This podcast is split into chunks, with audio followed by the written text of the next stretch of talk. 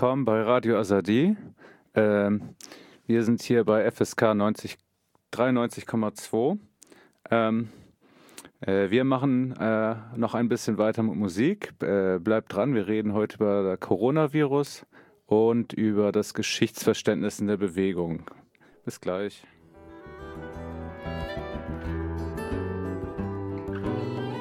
Stir kasbeti, tina rojeti Գերմավին բինավո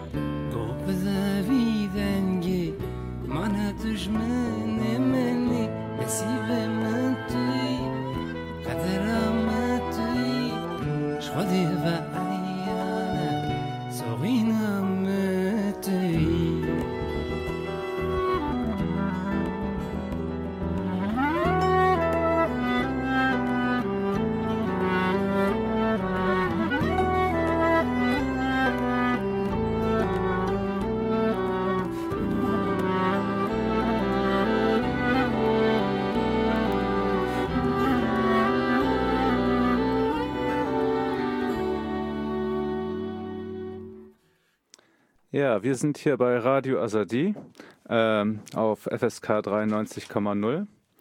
Ähm, ich, mein Name ist Silas und mit mir im Studio, Äh, sitzt Tom?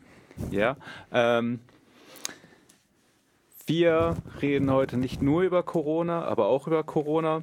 Ähm, und äh, haben aber noch äh, ein anderes gutes Thema vorbereitet, und zwar das Geschichtsverständnis äh, in der Linken, ähm, in der kurdischen Bewegung, in der deutschen.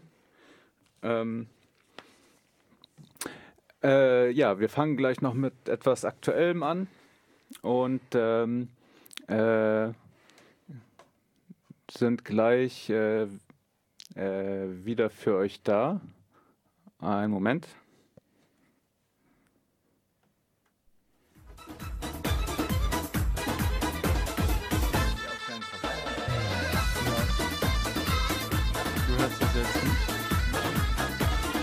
das ist ganz gut, dann kann ich das so machen, wenn du lauter Ja, nee, das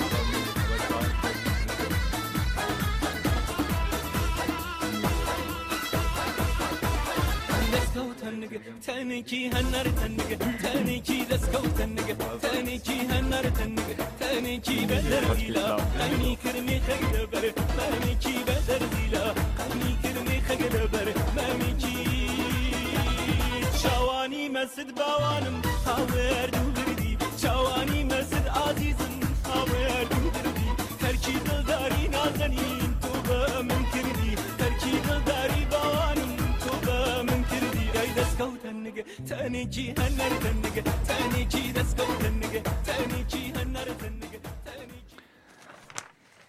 Ja, wir gehen jetzt in die fünfte Woche. Fünfte Woche vom gesellschaftlichen Ausnahmezustand. Ähm, es, wir haben natürlich keine äh, Veranstaltungstipps. Ähm, deswegen gehen wir gleich über zur aktuellen Lage. Ähm, Was wir euch aber empfehlen können, da gerade auch keine Veranstaltung stattfindet, wird gerade zunehmend auch ähm, Bildungsmaterialien oder auch Texte eben geschrieben, auch von Freundinnen. Und es gibt beispielsweise, wenn ihr im Internet eingibt, die Commune Academy, wo ihr Texte auf Englisch findet. Es gibt weiter natürlich noch ANF, ANFL, wo ihr Nachrichten lesen könnt. Und ihr könnt auch mal vorbeischauen auf unseren Twitter-Kanal ähm, Hamburg für Rojava. Dort werden wir auch Texte und Informationen auch zukünftig hochladen. Ja, ähm, die Ausgangssperre bzw. das Kontaktverbot äh, hat natürlich jetzt auch äh, den öffentlichen Raum als politischen Ort äh, unterbunden oder ausgeschaltet, könnte man sagen. Ähm, äh, es gab hierzu äh, eine, ähm, äh, eine Aktion oder der, eine, den Versuch einer politischen Aktion ähm, bezüglich der Räumung des Lampedusa-Zeltes am Steindamm. Ähm, dies wurde durch die Polizei unterbunden und ist auch mit, äh, hat auch mit Strafverfolgung oder ist halt auch strafrechtlich äh, äh, Konsequenzen nach sich gezogen. Ähm, die, ähm, ja, wir hoffen, den, wir wünschen den Freunden natürlich alles Gute, die da von staatlicher Verfolgung betroffen sind.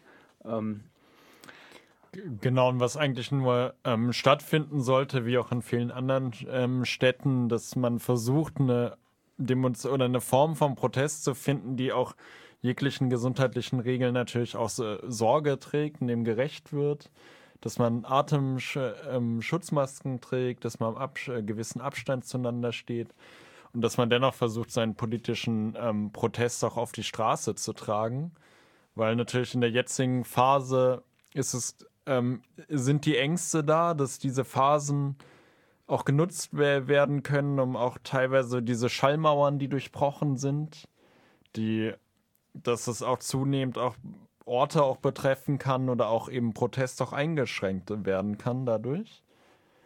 Und genau, was wir, was wir in Hamburg auch ähm, gesehen haben, wurde auch schon hier im FSK, auch im Radio auch verbreitet, dass es eben überhaupt nicht möglich war, auch nach mehrmaligen Versuchen irgendeine Form von Protest anzumelden und dass jegliche ähm, Versammlungen oder Mensch, Menschen da auch direkt kontrolliert werden, noch über 20 Personen jetzt auch Strafanzeigen eben bekommen haben. Aber es betrifft nicht nur Hamburg, das betrifft auch Berlin, Hannover, Lüneburg haben wir jetzt gehört, also für die viele, viele Städte.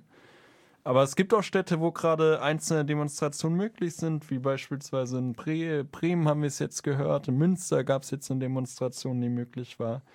Also es ist noch nicht ganz aussichtslos. Was natürlich positiv zu sagen ist, dass es gerade ähm, andere Formen auch von gesell gesellschaftlicher Organisierung gibt, dass es Formen gibt, auch übers Internet gemeinsam ähm, sich auch zu bilden Vorträge, Vorträge zu hören, Veranstaltungen ins Internet zu verlagern und vielleicht auch generell gerade eine Situation ist, wo auch Nachbarschaftssolidarität eine zunehmende Rolle spielt? Ja, wir sehen, dass äh, der Ausnahmezustand sozusagen als äh, Beschleuniger äh, funktioniert und sozusagen Tendenzen, die natürlich auch schon vorher da waren, ähm, auf die Spitze treibt oder beschleunigt. Wir sehen natürlich ganz klar, dass der Ausnahmezustand sozusagen autoritäre Affekte in den Menschen, aber auch durch die Institutionen äh, verstärkt. Wir können bei den Umfragen sehen, bei Politbarometer, ähm, bei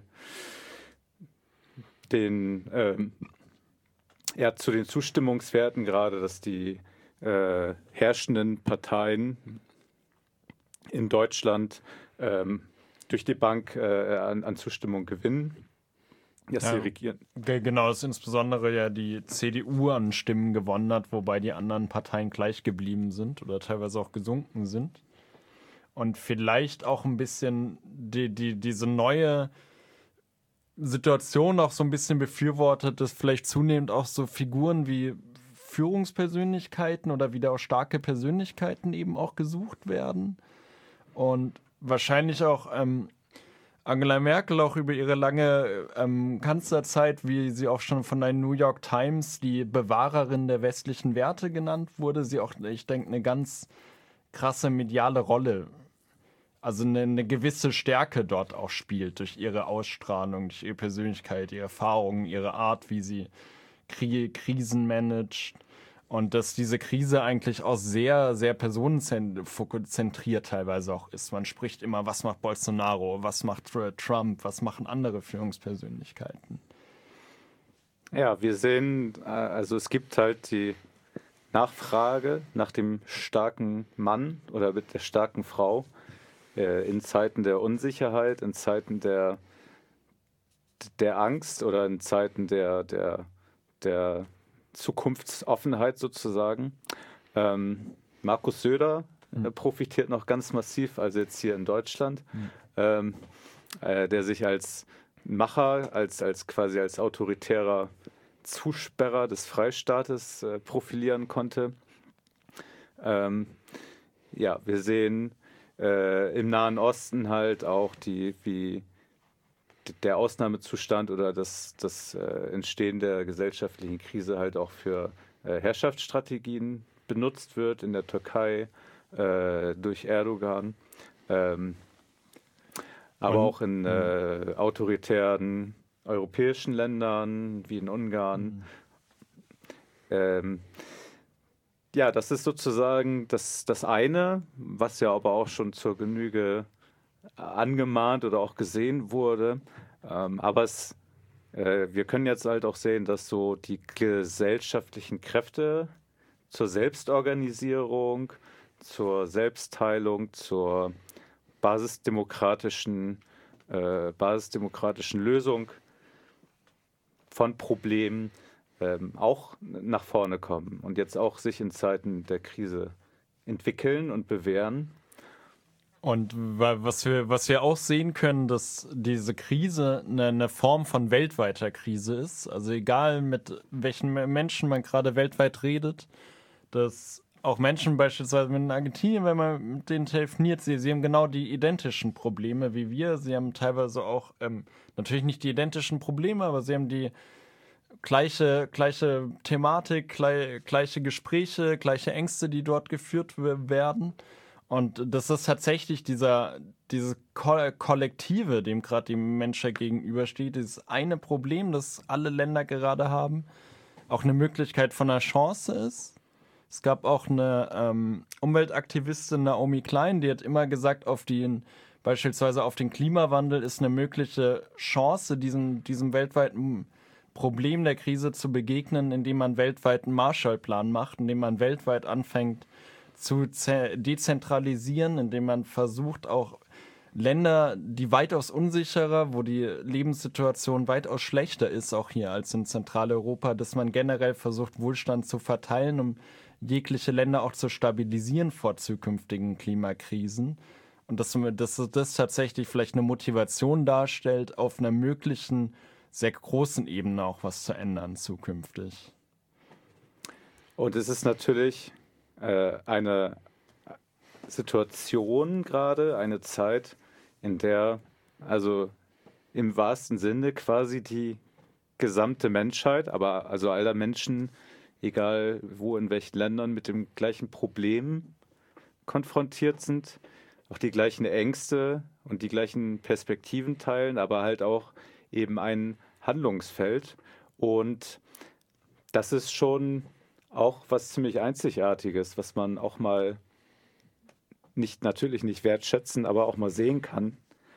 Und die, die Potenziale dieses auch äh, birgt quasi ähm, als, als gemeinsame Herausforderung und als auch Erfahrung von äh, Erfahrung von äh, einer gemeinsamen, äh, äh einer gemeinsamen Handlungs- oder Lösungsperspektive. Mhm viel weniger oder viel unmittelbarer als natürlich der Klimawandel oder sehr viel unmittelbarer jetzt halt auch für die eigene für das eigentliche Wohlbefinden. Ähm, egal in welchen Ländern, ob äh, im Westen, in den Metropolen, auf dem Land, in den Entwicklungsländern. Ähm, es ist etwas, was die Leute gerade eint quasi. Und ja, das ist halt natürlich eine in der Krise halt auch eine, eine Perspektive, die da aufgeht. Aber wahrscheinlich auch gleich, natürlich gleichzeitig auch eine starke Dystopie, die möglich ist. Also das ist eine Form in dieser Krise. Reaktionen, die wir jetzt auf, Realpol so auf realpolitischer Ebene schon sehen, sind jetzt zunehmende Nationalismen, zunehmende, zunehmende Abschottung, zunehmender der Rückzug, zunehmende Entsolidarisierung. Und es ist natürlich dieses dass das kollektive Problem in dieser Form so angegangen wird. Ich glaube, es sind viele Möglichkeiten gerade offen, wo die Menschheit hingeht, wie es weitergeht und was man natürlich auf geo, so auf großpolitischer Ebene sagen kann, dass es auch Strukturen maßgeblich ähm, ändern wird, die, die da auch nicht mehr umkehrbar sind.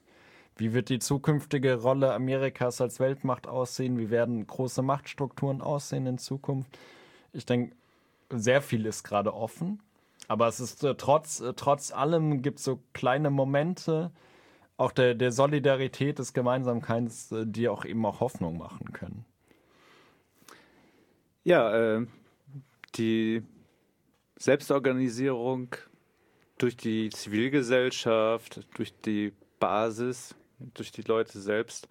Hm, in Hamburg, äh, in den Stadtteilen gut zu sehen, wo es überall äh, organisierte Kommunikationsformen gibt über äh, die sozialen Medien, über Nachrichtenkanäle, Nachbarschaftshilfe. Mhm. Ähm, ja, äh, viele, also nicht zentral organisiert, ähm, durch eigene Initiative entstanden. Ähm, ja, Sachen, die man sich, also die man sich anziehen kann, die man wertschätzen kann. Ähm, eine, ja, eine, eine Krise, wo wir sehen, das ist, die Geschichte ist nicht vorbei sozusagen. Äh, ja, Geschichte wird gemacht. Wir werden in 20 Jahren davon irgendwo drüber lesen. Ähm, und äh, es ist halt eine, ja, auch eine Situation der Offenheit so. Also äh, auch Situationen, gerade Situationen der, der Unsicherheit bedeuten natürlich halt auch äh, Situationen der Möglichkeit sozusagen.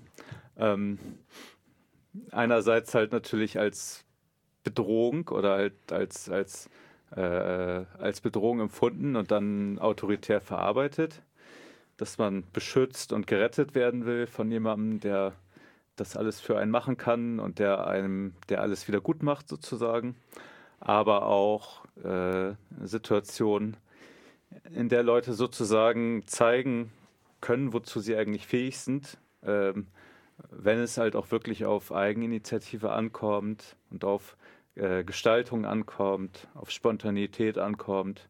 Hm.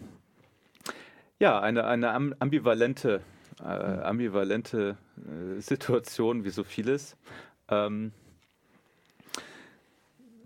ich mache ein kleines Musikstück noch an, dann werden wir mit der Analyse ein bisschen fortfahren und äh, dann zu unserem nächsten, also in der historischen Situation, in der wir uns befinden, gerade uns ein bisschen beschäftigen mit äh, auch der, dem Umgehen mit der Historie oder mit den geschichtlichen Ereignissen sozusagen in der Vergangenheit und wie man sich dazu stellt äh, in der kurdischen Bewegung und in der äh, deutschen Linken. Ähm, äh, bis gleich, bleibt dran.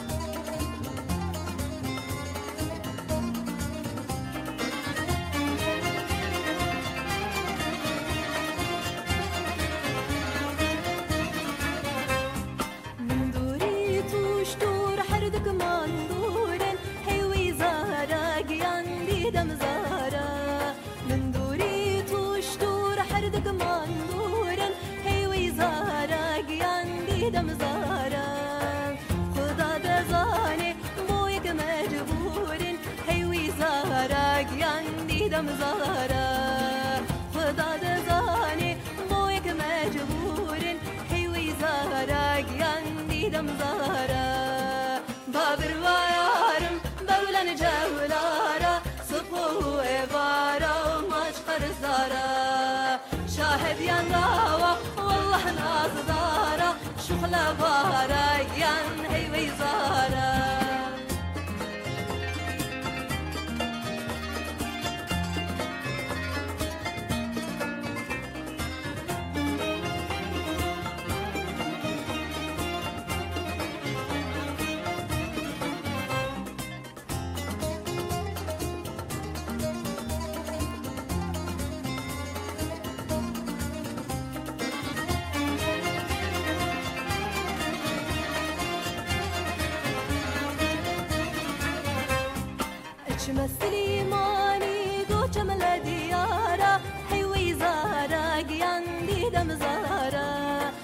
اشم سليماني قو شمل ديارا حيوي زارا قيان ديدم زارا بابر زيقوشم غملت لنبارا حيوي زارا قيان ديدم زارا بابر زيقوشم غملت لنبارا حيوي زارا قيان ديدم زارا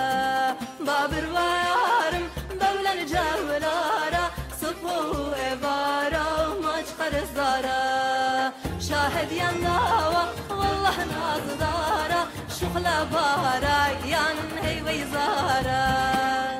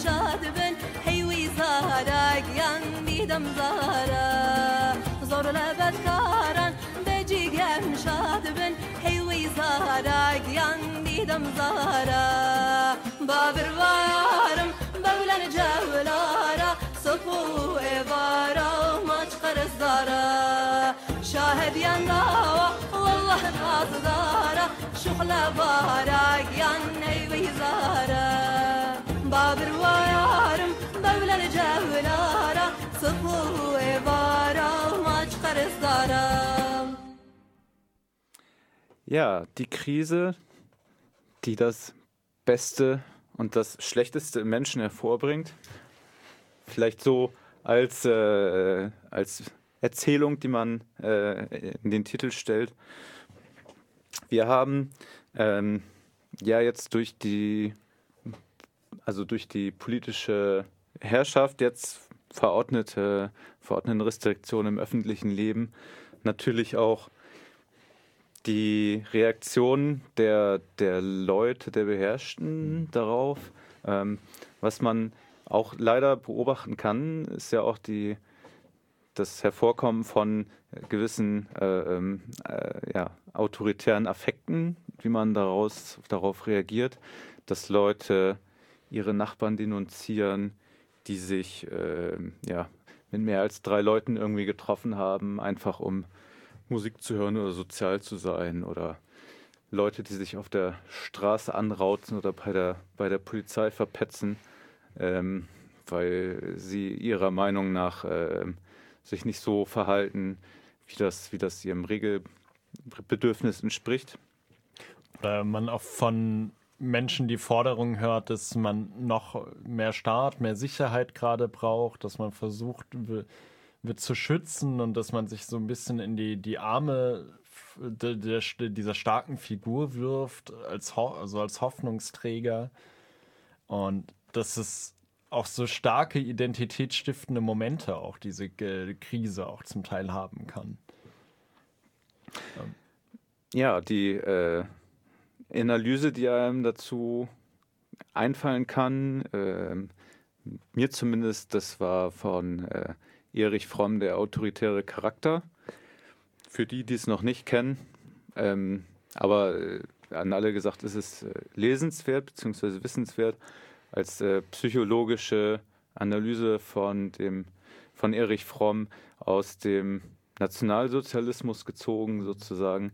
Ähm, hat er analysiert, dass äh, eine bestimmte Charakterstruktur, die er als den autoritären Charakter beschreibt, ähm, die eigene ähm, als, als Regel, also die eigene regressiv äh, gehandhabte Minderwertigkeit, äh, er diese kompensiert, indem er sich identifiziert ähm, mit der Herrschaft, die ihn sozusagen äh, in einem ambivalenten Verhältnis einerseits unterdrückt und ausbeutet, aber er sich über seine Hilflosigkeit, über, über sein Beherrschtsein sozusagen psychologisch ähm, äh, rettet oder sich psychologisch rehabilitiert, indem er sich halt positiv mit der Herrschaft identifiziert und auch äh, sich ihr äh, gefügig zeigen will und andererseits dann an ähm, Leute, die er äh, ähm, als beherrschenswert oder als ihm noch unterstehend ähm, äh, wahrnimmt, ähm, äh, diese äh, auch im, im Sinne, im vorauseilenden Andienen an die Herrschaft sozusagen auch äh, und mit unterdrücken will oder ja, beherrschen will und so. Und ja, gut, also wenn wir das jetzt äh, natürlich auf einen, auf einen Menschen jetzt beziehen, der jetzt irgendwie durch in seiner Bewegungsfreiheit eingeschränkt ist, ähm, jetzt natürlich staatlichen Anordnungen unterworfen ist und das aber nicht anders zu verarbeiten weiß, als dadurch, dass er sich der, der neu herrschenden Ordnung andient, indem er seinen Nachbarn verpfeift, dann kann man sagen, das passt schon ganz gut. Und was vielleicht auch so klassische sozialpsychologische oder so Affekte auch so sein können, dass man natürlich als Reaktion auf die Krise nicht nur die Anbiederung der Herrschaft sucht, sondern natürlich auch die Abwertung einer Fremdgruppe zunimmt, die als nicht zugehörig empfunden wird. Aber auch, was, was wir eben auch sehen, dass ähm, Formen auf diese Verängstigung vieler Menschen gerade. Und wir natürlich in, in einer Gesellschaft leben, wo Geld ganz viele verwaltet, Geld ist ganz nah mit Anerkennung beispielsweise verknüpft.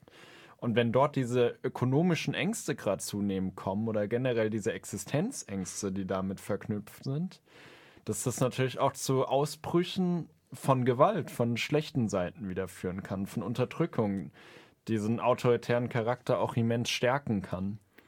Und Zunehme, Zunahme von Gewalt in Familien oder was wir auch nicht vergessen dürfen, dass äh, ganz, ganz viel, äh, also viele Menschen unserer Gesellschaft gar nicht diesen Schutzraum haben. Sie haben ihn entweder ökonomisch nicht, Menschen, nicht jeder Mensch ist auch ähm, psychisch gesund, nicht jeder Mensch hat eine Wohnung. Und viele Menschen werden beispielsweise auch gerade vergessen, auch in dieser Krise. Aber genau, was ich denke auch, was ein star starker Effekt auch noch ist, hin aus dieser ähm, sozialen Identitätstheorie, dass sowas natürlich auch wieder was aufflammen könnte, dass man beispielsweise nur mit ganz, ganz, star ganz starke Ablehnungsgefühle, wenn wir uns auch Kommentare im Internet durchlesen, beispielsweise im Moment Patienten aus dem Elsass, aus Frankreich, überhaupt nach Deutschland gebracht werden, um sie im Krankenhaus zu versorgen, weil auch so ein Narrativ dann aufkommt, dass man gerade seine Eigengruppe schützen muss. So, ja. Sein Land was, oder sein, was immer das heißt. So. Und dieser europäische Universalismus, der dahinter steht, so als Überbau, wo, wo bleibt der dann gerade?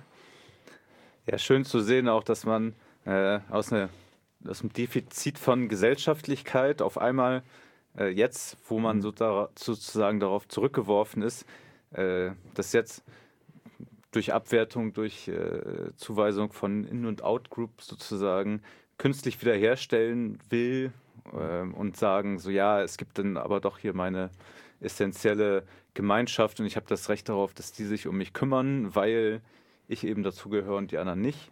Ähm, wo es halt vorher hieß, so ja, es ist äh, Gesellschaft und Gemeinschaft, so das braucht man gar nicht so dringend und jeder kann äh, hier frei auf dem Markt vor sich hin ähm, äh, konkurrieren und ähm, das funktioniert ganz hervorragend.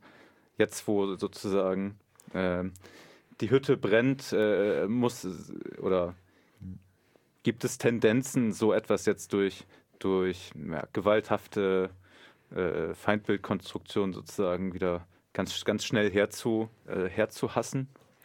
Und ich, ich denke, vieles, also nach dieser sozialen ähm, Gruppentheorie, die so dahinter steht, das ist natürlich, denke ich, auch vieles ist auch so ein bisschen halbbewusst auch im Moment, was dort stattf sta stattfindet. Und dass eine Eigengruppe auch nur dadurch konstruiert werden kann, indem man irgendetwas als Fremdes versucht von, von sich wegzustoßen. Und das ist ein Konstrukt, Prozess, der immer wieder neu konstruiert werden muss, wo immer wieder jemand abgelehnt werden muss und man versucht auch Gruppen zu finden, die eben hierarchisch unter einem stehen, die man ablehnen kann. Und falls man aber eine Gruppe findet, mit der man sich sehr stark identifizieren kann nach dieser Theorie, gibt es auch die Möglichkeit, einen sogenannten Gruppenwechsel zu vollziehen, also seine Gruppe zu ver verlassen und in diese sozusagen höhere Gruppe zu gehen. Bisschen, was du gesagt hast, diese Streben hin zu dieser ma machthaften Gruppe, zu dieser machtvollen Gruppe. Man will dazugehören. Man ver versucht da so ein bisschen hinzustreben, diesen Wechsel zu vollziehen, aber gleichzeitig auch noch viele gerade abzulehnen. Ja, sozialpsychologische Dynamiken, die sich jetzt sozusagen wie unter dem Brennglas oder unter dem, wie im Reagenzglas sozusagen jetzt nochmal beschleunigt oder konzentriert ablaufen. Im Positiven wie im Negativen, aber wir können uns halt auch äh, historische Beispiele jetzt der Epidemie oder der Seuche angucken, ähm, sehen wir auch da ganz stark, dass es äh, jetzt keine äh, einzigartigen, einzigartigen Entwicklungen in unserer aktuellen Situation sind, sondern dass wir Berichte aus der, aus der europäischen Geschichte haben, von der, dem schwarzen Tod und der Pest und es halt ähm, durch die durch das Othering sozusagen, durch die, die Definierung einer, eines Feindbilds der, der Brunnenvergifter, der Juden und so weiter dazu Pogromen kam, äh, weil halt äh, gesellschaftlicher Frust oder gesellschaftliche Angst halt darüber abgeleitet wurde. Und ähm, ja, wie gesagt, es ist, äh, wenn man sich jetzt diese historischen Vergleiche heranzieht, äh, eigentlich noch sehr sehr positiv sozusagen, dass die, die, die, die um, Umfassenheit sozusagen jetzt der, der Epidemie, die alle Leute oder viele Leute in ihrer Breite gleichzeitig trifft, dies, das Entstehen von solchen Narrativen also doch schon in großem Maße verhindert hat, meine ich. Ähm, die, naja, die, die, die Pogromstimmung gegen irgendjemanden ähm, hätte ich in dieser Form noch nicht wahrgenommen. Ähm, ja, und es ist halt auch eine Perspektive eben auf eine Gemeinschaftlichkeit, auf eine gemeinsame, auf eine gemeinsame Erfahrung von, von der Herausforderung. Es ist äh, ja eine, eine Krise, die ambivalente äh, Potenziale aufzeigt, sozusagen. Ähm, aber ähm, ja, dazu nachher mehr in unserer, in unserem, äh, in unserem Teil über wie man Geschichte, wie man geschichtliche oder historische Wendepunkte äh, wahrnehmen kann, wie man zu sich zu ihnen stellen kann. Ähm, Genau, weil was wir aber sagen können, dass es natürlich die, diese Krise ähm, ist in, ist in einem, findet in einem Raum statt, der natürlich immens wichtig gerade ist, was wir auch in diesen ganzen Narrativen sehen, wie so führend mit Donald Trump, dass wir unsere Wirtschaft schützen müssen, dass wir unser ökonomisches System ähm, schützen müssen vor dieser Krise. Und an sich sehen wir gerade so Schallmauern, die auch einbrechen, was teilweise auch unvorstellbar war, dass gerade Aktienkurse um 40 Prozent einfach fallen. Und wir mit dem Finanzsektor seit auch der Finanzkrise 2008 konfrontiert sind, der immens hoch auch durch Schulden eben aufgeblasen ist. Auch der so, so weit eben auch aufgeblasen ist, dass es tatsächlich auch, wenn man ähm, Kettenreaktion haben könnte, dass eine extreme Schuldenblase, Schulden nicht mehr bedient werden können, extrem viel billiges Geld im Umlauf ist und diese große Angst so stark ist, dass immer wieder dieser Narrativ kommt, ähm, dass wir etwas beschützen müssen, was von dem Gefühl der Mehrheit der Menschen aber gar nicht so eine starke Bedeutung hat, sondern das sind abstrakte Finanzmärkte, das sind abstrakte Finanzinstrumente, wo nur ein kleiner Teil der Gesellschaft natürlich auch diese Instrumente überhaupt besitzt, damit handelt. Und dann wollten wir noch ein Zit ähm, von der Analyse einen Schluss vorlesen aus dem Kurdistan-Report, den wir euch auch sehr empfehlen können. Und auch der Text, den ihr später vorliest, ähm, kommt auch aus dem aktuellen Kurdistan-Report. Und was in der Analyse am Ende geschrieben wurde, also der, das System, in dem wir leben, mit den ganzen Fehlschlägen, die wir auch gerade sehen, dass es äh, diese kapitalistische Moderne zu keiner Zeit dermaßen demaskiert war. Die Menschen erkennen nun, dass dieses System die Ursache für all die Probleme ist und nicht imstande, Lösungen zu entwickeln. Und die Suche nach einer Lösung bzw. nach einer Alternative wird in dieser Zeit immer intensiver. Genau, dann möchten wir jetzt überleiten, nochmal ein Musikstück spielen und kommen dann zum zweiten Teil unserer Sendung.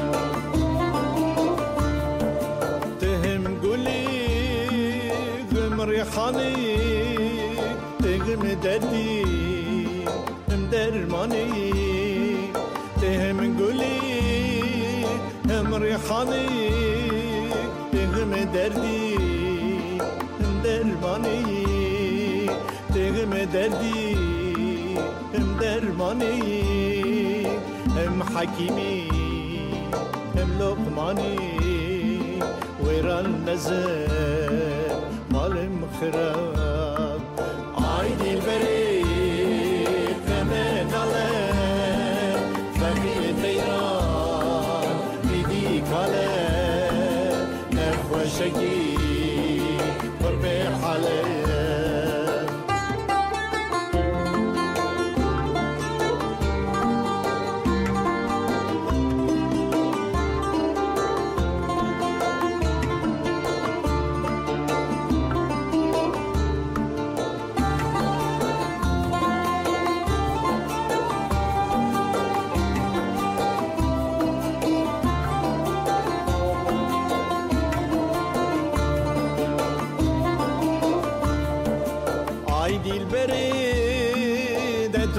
Tuzani kulil ve bu çiyav bani Ay dilberi de tuzani kulil ve bu çiyav bani kulil ve bu çiyav bani Bülbül pırskı فريقاني ويران نزل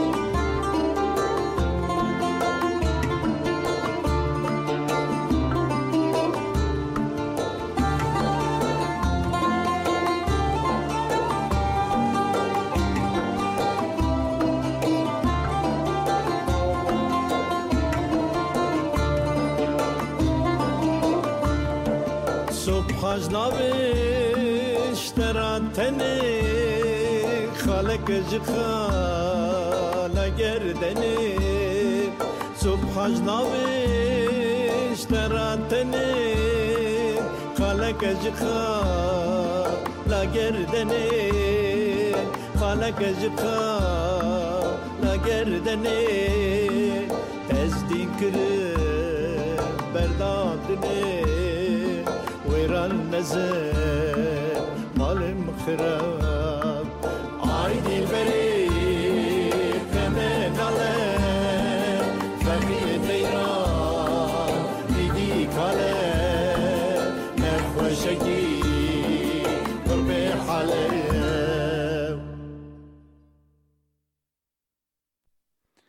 Willkommen zurück bei Radio Azadi auf FSK 93,0. Wir wollen nicht die ganze Zeit über Corona reden, weil es gibt auch noch andere wichtige Sachen.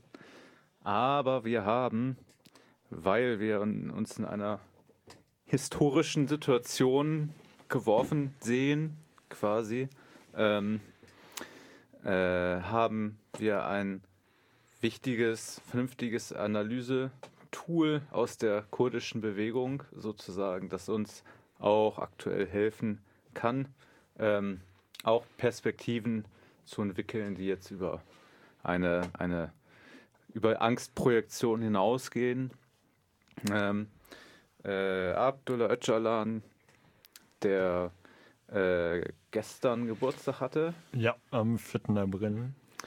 ja, hat äh, in seiner nach dem Paradigmenwechsel der kurdischen Bewegung hat er ein äh, ein, ein, äh, äh, ein Turn hingetan zu einer ähm, Geschichtsanalyse, zu einem Geschichtsverständnis, das äh, sich vom Marxismus, Leninismus abkehrt und ähm, mehr die, den langen Verlauf von Mentalitätswandeln, von kulturellen Werten und Gesellschaftlichkeiten, ihrer Komplexität in den Fokus nimmt und der sich äh, an der äh, Annales-Schule um Fernand Brodel äh, orientiert.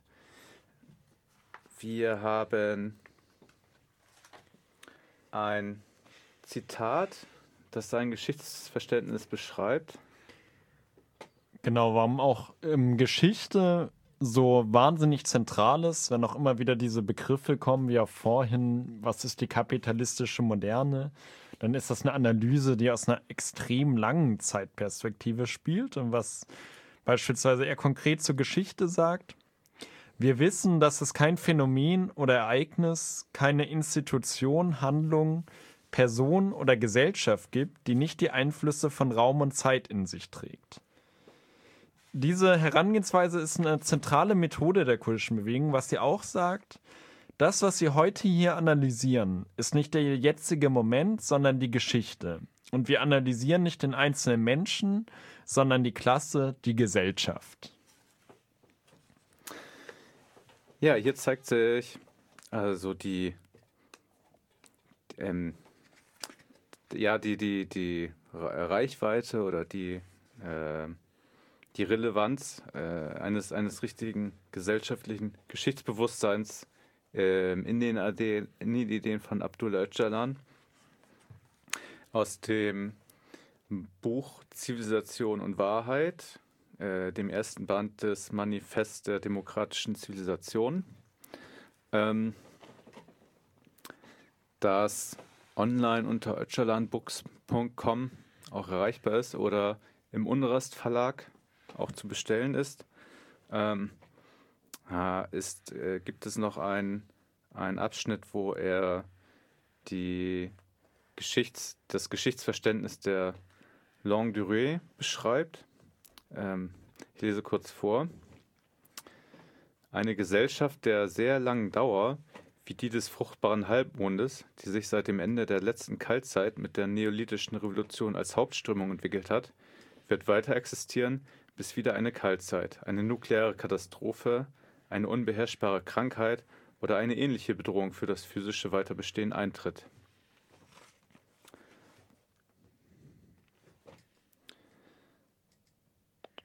Die Mentalität und die materielle Kultur einer einmal errichteten Gesellschaft ist derart stark, dass sie nicht durch innere gesellschaftliche Gründe zerstört werden kann. Angesichts dieser Dauer ist der Begriff grundlegende Kulturgesellschaft zu verwenden. Ich habe immer wieder auf Form, Inhalte und Akkumulationen hingewiesen, um letztlich bei dieser Definition der grundlegenden Kulturgesellschaft anzukommen, die das Gegenstück zur langen Dauer bildet. Denn ich denke, dass diese neuen dass diese neuen Deutungen der Begriffe von Dauer und Gesellschaft einen Beitrag zur Gesellschaftswissenschaften leisten können. Einige liberale Gesellschaftswissenschaftler wollen bereits mit dem Begriff Ende der Geschichte die eigene Gesellschaftsauffassung durch eine trügerische Metaphysik für ewig gültig erklären. Marxisten und andere millenaristische Denkschulen versprechen ein Zeitalter der ewigen Glückseligkeit, losgelöst von den Dimensionen Zeit und Raum.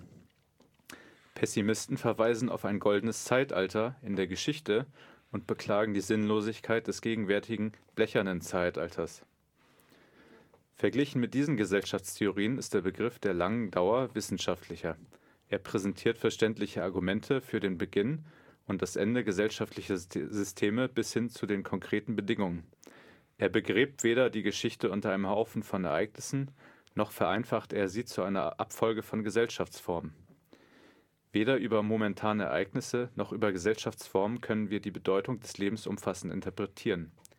Diese können allenfalls Teilaspekte liefern. Ja, soweit äh, Abdullah Öcalan zu dem Begriff der Longue Durée oder der Geschichte der langen Dauer. Genau, was die so als Zeitrahmen die Geschichte der langen Dauer umfasst, dann sagen wir immer knapp über 5000 Jahre schauen wir uns an, eben Geschichte. Und ähm, was genau auch noch, was auch noch im Internet findbar ist, beispielsweise sehr, sehr lesenswert auch das Gilgamesch-Epos in der Hinsicht, weil es immer wieder als Kernpunkt analysiert wird. Genau, und das können wir auch nur empfehlen. Was Sie jetzt einen Übergang machen wollen, eben Text vorlesen aus dem Kurdistan-Report von April. Ja, äh, der Kurdistan-Report im Internet die aktuelle Ausgabe zu lesen unter kurdistanreport.de und auch in Printform zu abonnieren. Sehr lesenswerte Texte immer zur Position der kurdischen Bewegung, zur Analyse der Politik im Mittleren Osten, aber auch zu ähm, den Modellen des demokratischen Konföderalismus oder zu allgemeineren Perspektiven einer freiheitlichen Gesellschaft.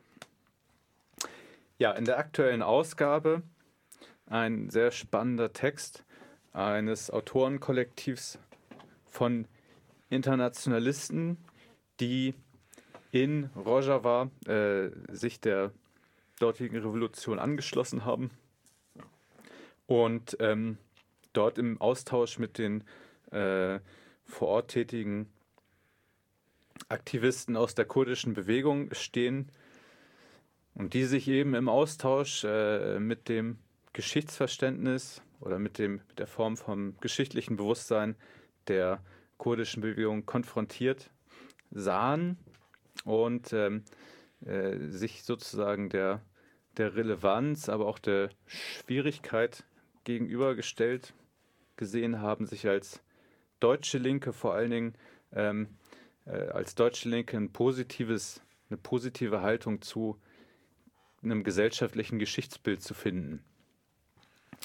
Was ja jetzt äh, in der deutschen, weil die deutsche Geschichte natürlich einerseits äh, geprägt ist durch den äh, Nationalsozialismus oder das Geschichtsverständnis eben dadurch überschattet ist, aber auch, dass die Geschichtsschreibung schon vorher ganz stark durch den Nationalstaat oder durch die nationale Kulturpolitik äh, vereinnahmt wurde. Ähm, ja, ein etwas äh, längerer Text. Ähm, ich werde den einfach äh, vorlesen, ähm, mit kurzen Musikstücken unterbrochen, die auch die Autoren selber hier sozusagen äh, schon vorgeschlagen oder angesprochen haben. Ähm, aber sehr interessant, also äh, ich hoffe, äh, ich, ich werde es nicht zu eintönig äh, machen. Ähm, also aus dem aktuellen Kurdistan-Report. Der Artikel Ein Weg zurück zur eigenen Geschichte vom Autorinnen Kollektiv Geschichte und Widerstand. Viele Internationalistinnen, die ich in Rojava treffe, sind abgegessen von den Kämpfen, aus denen sie kommen. Ihr Glaube an eine revolutionäre Veränderung der Gesellschaft, ob in Frankreich, Spanien, Deutschland oder England, ist nur noch schwach.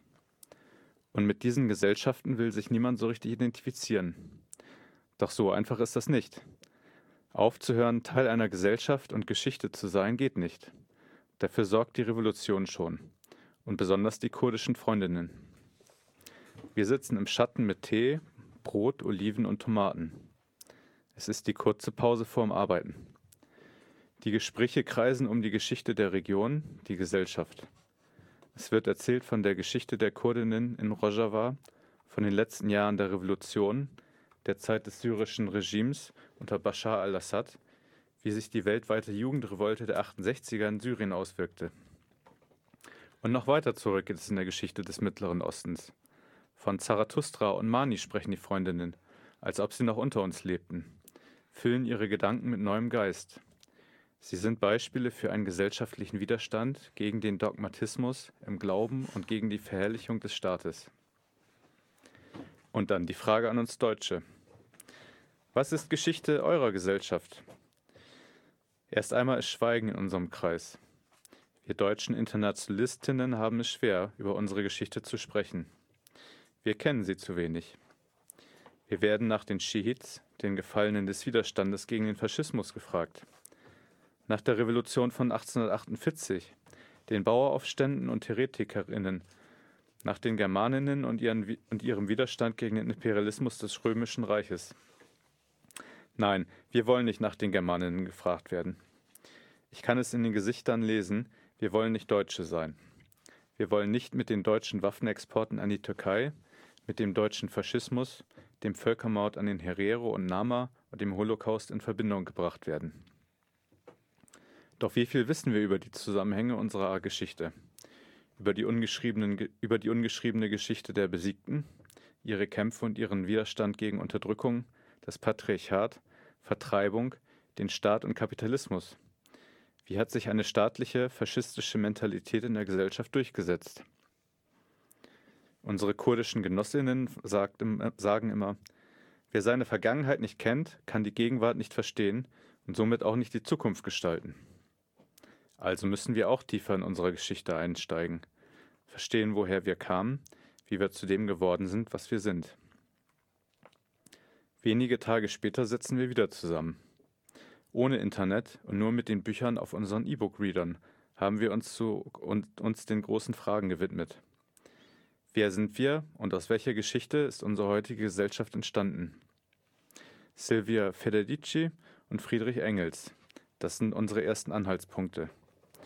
Wir stoßen auf Gesellschaften, die nach kommunalen und kooperativen Werten lebten und wirtschafteten, in denen die Frau eine zentrale Rolle innehatte, in denen alle Personen an wichtigen Entscheidungen, zum Beispiel über Krieg und Frieden, beteiligt waren. Die Orte, an denen die Versammlungen germanischer Stämme abgehalten wurden, hießen Tingstädte. Ja, heute erinnert nur noch die NPD in Grevesmühlen mit ihrem Tinghaus als Nazitreff an diese Orte. Wir streiten. Spielt diese alte Geschichte heute überhaupt eine Rolle für uns? Ergibt es Sinn, sich ihr zu widmen und sie als einen Bezugspunkt in der Analyse gesellschaftlicher Veränderung zu nehmen? Alles scheint so vereinnahmt von nationalistischen Gedankengut und faschistischer Symbolik. Doch alles, was wir in den Büchern von Engels über die germanischen über die germanischen Stämme zu Zeiten des Römischen Reiches lesen, steht im Widerspruch zur Ideologie des deutschen Faschismus. Warum also diese Geschichte den Nazis überlassen? Doch wie haben sich in diesen doch sehr freiheitlichen Gesellschaften hierarchische Strukturen bis hin zu Königreichen, wie dem Franken Frankenreich und nicht zuletzt Staaten entwickelt.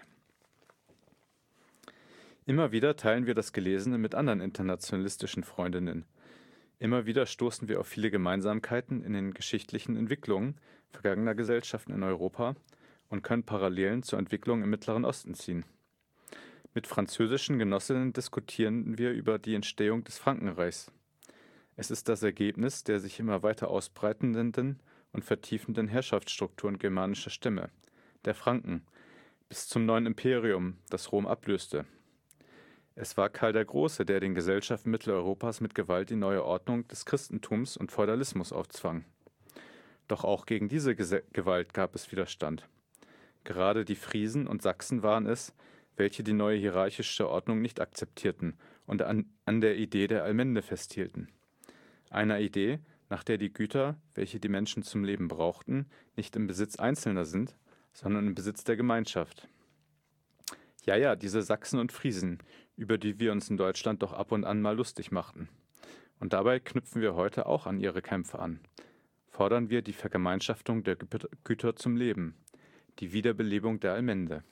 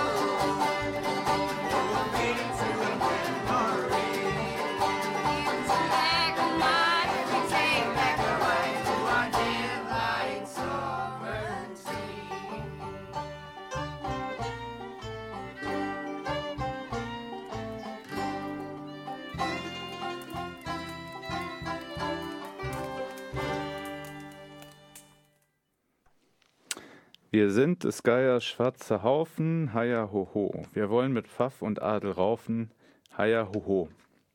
Erinnerungen aus meiner Schulzeit kommen hoch. Die Melodie des Lieds über Florian Galler klingt doch in meinen Ohren. Es ist ein Lied über Aufstände der Bundschuhbewegung zu Anfang des 14. Jahrhunderts. In Südwestdeutschland organisierten sich Bäuerinnen und Bauern als Haufen, kleine bewaffnete Gruppen, die Kirchen und Schlösser niederbrannten und demokratische Strukturen der bäuerlichen Selbstverwaltung aufbauten. Und in diese Zeit fällt auch die Bewegung der Beginen. Frauen wie Mechthild von Magdeburg, die sich in Gemeinschaften zusammenschlossen, auf der Suche nach einem Leben jenseits von Ehe und Klostermauern. Sie lebten ein freieres Leben in für alle Frauen offenen Konventen, unabhängig von ihren Ehemännern oder Vätern. Diese Konvente unterstanden keinem anderen Orden oder kirchlicher Hierarchie. Die Frauen wählten ihre Vertreterinnen selbst, arbeiteten oftmals in Kollektiven und legten ihr Geld zusammen. Als gelebte solidarische Gemeinschaften breiteten sich die Beginen schnell über ganz Mitteleuropa aus, besonders im heutigen Holland, Belgien und Deutschland. Aber interessant sind die Beginen nicht nur für unsere Suche nach einem widerständigen, nach widerständigen Formen des Lebens in Europa. Auch in der Genealogie in Rojava forschen Frauen über diese Geschichte. Und wie damals werden wieder Dörfer für Frauen aufgebaut. Im Dorf Jinwa leben Frauen autonom von Männern, schaffen sich eigene ökonomische Grundlagen und erlernen wieder gesellschaftliches Wissen, zum Beispiel über fast vergessene Heilkunde. Doch was passiert mit den Beginenhöfen in Europa? Im Zuge der Reformation, getragen durch die Ansichten Luthers, dass Frauen ausschließlich zu Hausfrauen und Müttern geschaffen seien und der individuelle ökonomische Erfolg ein Zeichen Gottes für das eigene Ausgewähltsein galt, wurden die letzten Beginenkonvente zur Auflösung gezwungen. Wir stoßen auf das Buch von Max Weber, Die protestantische Ethik und der Geist des Kapitalismus. Wir lesen die zweite Verteidigungsschrift von Öcalan über die Entstehung des Kapitalismus. Die protestantische Moral hat dem ausbeuterischen, ausbeuterischen Kapitalismus in Mitteleuropa nichts mehr entgegenzusetzen. Keine Werte, keine Grenzen. Alles wurde möglich, die einzige Rechtfertigung wurde der Profit.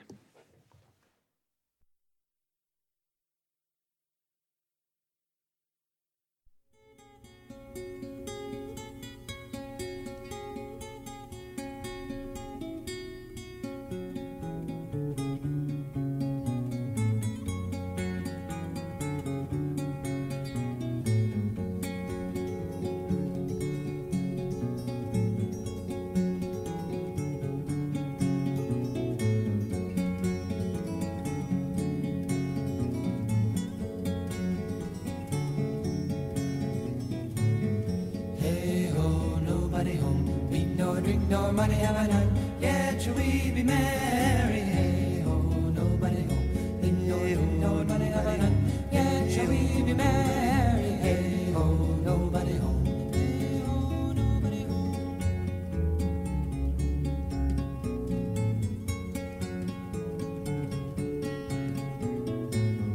Soul, soul, soul cake. Please, good Mrs. A soul cake. Us all merry. One for Peter, two for Paul, three for him who made us all. God bless the master of this house and the mistress also, and all the little children that around your table grow. The cattle in your stable, the dog by your front door, and all that dwells within your gates. We wish you ten times more. Soul, soul, soul cake, please, good Mrs. A soul cemetery, and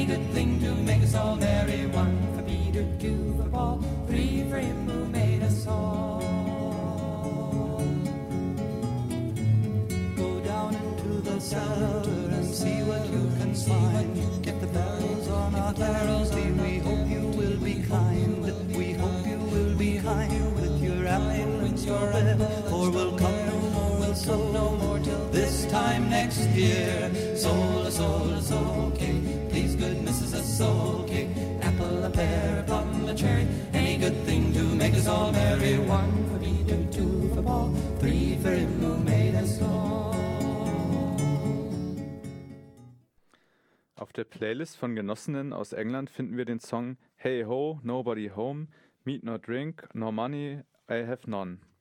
Es ist die Melodie des Kanons Hey Ho, spann den Wagen an. Auch wir kennen es noch aus der Schulzeit. Es ist ein altes Lied aus den ersten Jahren der immer größer werdenden Landlosenbewegung in England. Von ihren Feldern, vertrieben und sich nicht abfinden mit dem Leben in Stadt und Fabrik, ziehen immer mehr durch das Land, nicht selten bettelnd und stehlend. Was blieb ihnen auch übrig? Akzeptierten sie nicht das Leben in Ausbeutung und Knechtschaft? In Deutschland sind es besonders die Weber und Weberinnen, die sich einen Namen im Widerstand gegen Kapitalismus und Indus- und Industrialisierung machen. Maschinenstürmerinnen. Sie zerstören ihre Webstühle und proben den Aufstand. Deutschland, wir weben dein Leichentuch, summen wir die nächsten Tage beim Arbeiten. Es ist die Vertonung des Gedichts von Heinrich Heine, eine Abrechnung mit der beginnenden Industrialisierung und der Monarchie.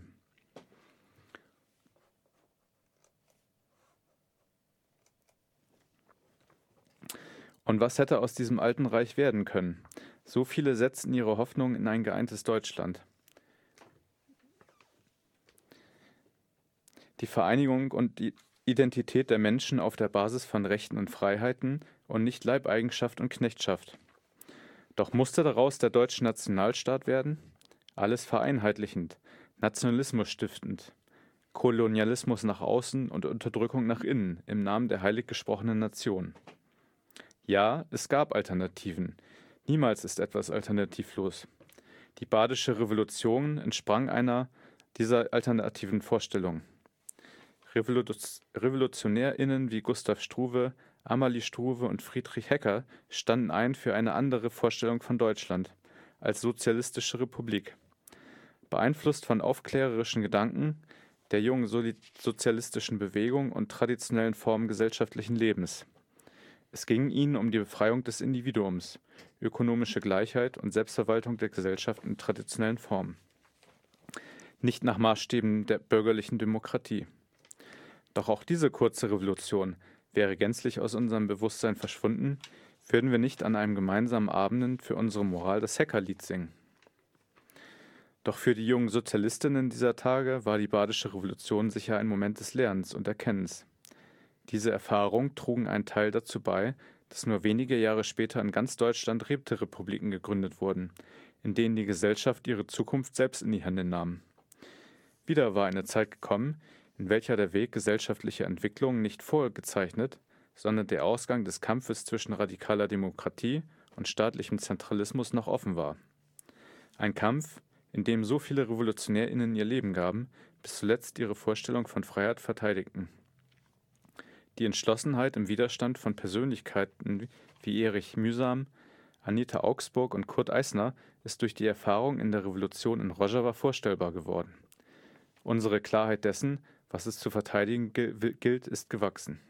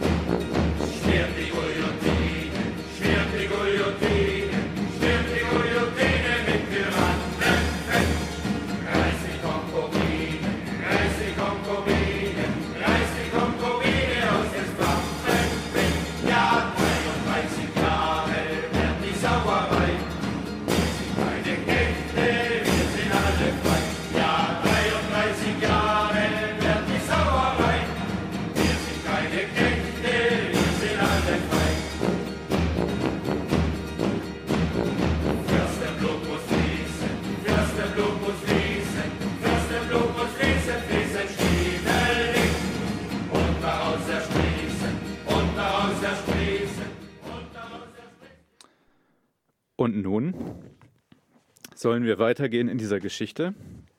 Es kommt die Zerschlagung der Räterepubliken mit der Macht der, des aufstrebenden Faschismus.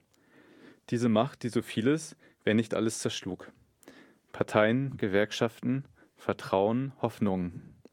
Im Schrecken des Holocaust zerschlug sich sogar der Glauben an die menschliche Fähigkeit, in Frieden zusammenzuleben.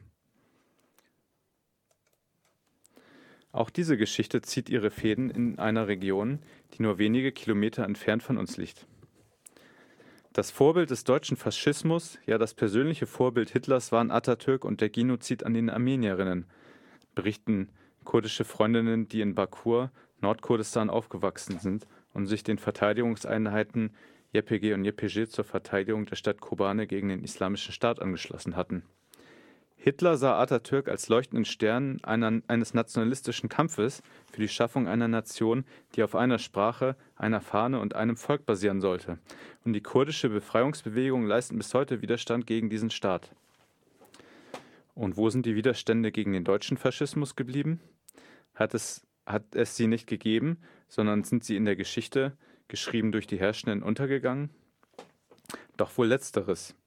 Edelweiß-Piratinnen Roter Frontkämpferbund, Roter Frauen- und Mädchenbund, Revolutionäre Gewerkschaftsopposition und Partisaninnen sind nur einige der vielen Namen und Organisationen, unter denen sich gegen den deutschen Faschismus organisiert wurde. Und hinter den Organisationen standen Menschen mit Biografien, die wir lesen und verstehen können. Maria Wachter, Georg Elser, Erna Eifler, Wolfgang Abendroth und Gertrud Koch. Die Liste können wir über viele Tausende von Namen fortführen. Wir erzählen den kurdischen Freundinnen von der Republik Schwarzenberg, einer kleinen Region im Erzgebirge. Zum Ende des Zweiten Weltkriegs lag sie für sechs Wochen zwischen den vorigen Armeen der Alliierten. Antifaschistinnen in Schwarzenberg warteten nicht, bis die Alliierten kamen, sondern bildeten in den über 20 Städten und Dörfern der Region eigene antifaschistische Aktionsausschüsse. Solche antifaschistisch, antifaschistischen Aktionsausschüsse und Komitees entstanden in vielen Städten des ehemaligen Deutschen Reiches. Nicht selten waren es diese Strukturen des antifaschistischen Widerstands, welche die ersten Verhaftungen von Nazis in den alten Verwaltungen und in den Betrieben vornahmen. Sie organisierten die, die für das Überleben Menschen not, der Menschen notwendigen Funktionen und setzten die Infrastruktur wieder in Gang. Auch waren sie die treibende Kraft in der Organisierung der Arbeiterinnen in den in neuen Gewerkschaften, die an den sozialistischen Ideen festhielten. Doch im Osten wie auch im Westen bestand kein Interesse, den antifaschistischen Komitees beim Aufbau neuer gesellschaftlicher Strukturen Raum zu lassen. Schnell schon untersagte die SPD ihren Mitgliedern eine Mitgliedschaft in den Komitees und die KPD versuchte die Komitees in ihrem Aufbau einer sozialistischen Einheitspartei zu integrieren. So unterschiedlich die Motive auch waren, eines war gleich. Die Durchsetzung eines funktionierenden, zentralistischen Staates und die Ermachtung politischer Selbstorganisierung der Menschen. Wäre der erneute Aufbau sozialistischer Rätestrukturen in einem neuen Deutschland möglich gewesen? Ja. Wie die konföderalen Strukturen germanischer Stämme in den ersten Jahrhunderten unserer Zeitrechnung. Die Anfänge der Renaissance und die Heretikerinnen und Bauernaufstände, die Revolution von 1848 und die Republik der Weimarer Zeit war auch die Nachkriegszeit ein historischer Moment, in dem anderes möglich gewesen wäre. Es wäre nicht nur Möglichkeit geblieben, hätte sich die demokratischen revolutionären Kräfte gegen die Kräfte und die Ideologie des Staates durchsetzen können.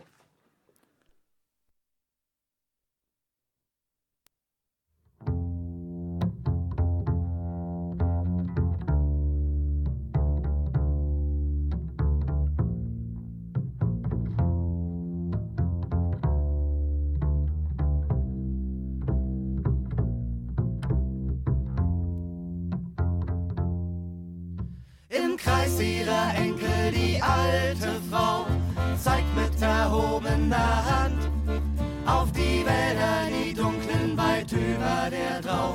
Jetzt zeige ich euch euer Land. Jetzt zeige ich euch euer Land. Dort oben hab ich geschuftet am Hang, als ich ein Kind noch war.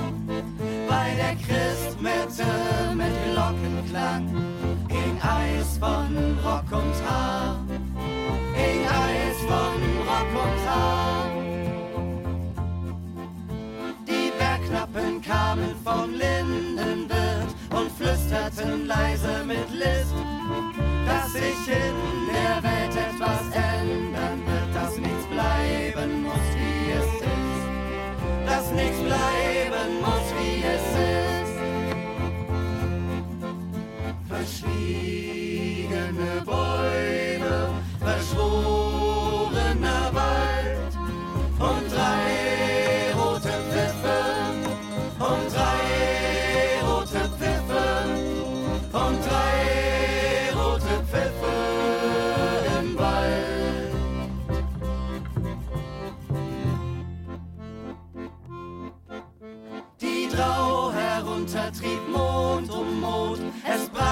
Faschistenkrieg aus. Da hatte ich nun einen Mann an der Front und hatte drei Kinder im Haus. Und hatte drei Kinder im Haus. Wie tönte da markiger Nazi-Gesang von deutschem Boden und Blut. Mancher Bursche in die Wälder entsprach, ich trug Flugblätter unter dem Flugblätter unter dem Hut. Der Gestapo war kalt und der Gauleiter schalt, Partisanen im eigenen Land. Ich trug das Geflüster und Brot in den Wald, sie haben mich Elka genannt. Sie haben mich Elka genannt. Verschwiegene Bäume,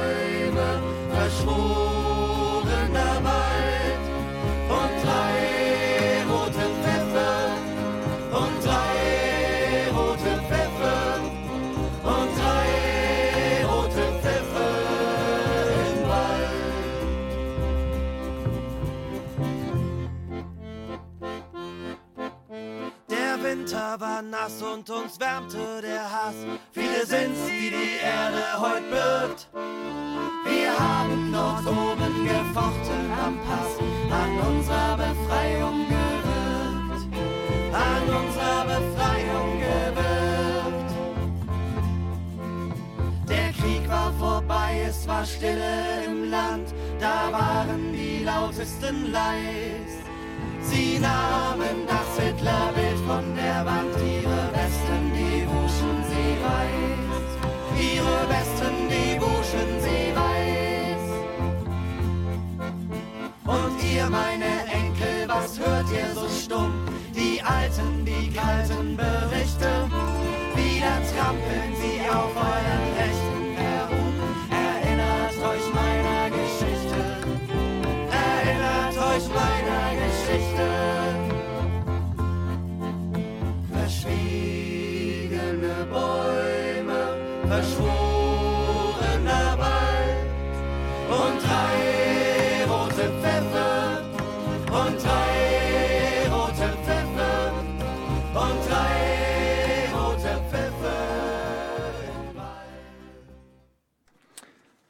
Doch woraus zogen die Menschen die Kraft und den Willen für ihre Kämpfe? Auf diese Frage lachten die Freundinnen. Ihr Name ist Amargi. Es bedeutet Freiheit. Sie erzählt, dass mit dem Entstehen der ersten Hierarchien in den Gesellschaften Mesopotamiens auch das Wort Freiheit auftrat. Es entstand aus dem Wissen um ein gesellschaftliches Leben in Freiheit, Kollektivität, gegenseitiger Hilfe und der Verbundenheit mit der Natur. Aus diesem Wissen um ein freies Leben bezogen die Menschen ihren Willen und ihre Kraft zum Widerstand und zum Erkämpfen einer, einer erneuten Freiheit. Grundlage dafür sei, so sagen unsere kurdischen Genossinnen, dass sich die Menschen ihrem Land, von und auf dem sie leben und ihrer Gesellschaft verbunden fühlen. Sie nennen dies Welat Paresi, Verteidigung der Heimat. Und auch für uns Internationalistinnen ist dieser Begriff alltäglich geworden. Gehen wir durch die Stadtteile, um genau jene Familien zu besuchen. Doch im Deutschen, was würde das bedeuten? Liebe und Verteidigung der Heimat. Wir verfolgen die Ende-Gelände-Proteste gegen den Kohleabbau in Deutschland. Menschen, deren Dörfer und damit Zuhause und sozialer Zusammenhang zerstört wird, stehen an der Abräumkante. Aktivistinnen klettern in die Bäume des Hambacher Forstes, um ein Stück Natur zu verteidigen. Entschlossen stellen sich Antifaschistinnen in ihren Kiezen der neuen rechten Bewegung entgegen. Es sind diese Bilder und Stimmen, die uns eine Idee davon geben, was Willard Paresi bedeuten kann. Wir sind es, die am Ende einer langen Kette in sich verwobener sozialistischer, feministischer, ökologischer, demokratischer und anarchistischer Kämpfe stehen. Wir sind es, die heute das letzte Glied im Kampf um das Land, Gleichheit, Solidarität und Freiheit sind, der die gesamte Geschichte auch in Europa durchzog. Zu unserem Umgang mit, diesen, dieser Geschichte und unseren Gesellschaften sagt Amargi, die kurdische Bewegung begann sich zu organisieren und gegen den Kolonialismus in Kurdistan. Eure Rache für die Geschichte von Kriegen und Vernichtung der Deutschen muss es sein, die Gesellschaft gegen den Kapitalismus und Nationalismus zu organisieren und zu verteidigen.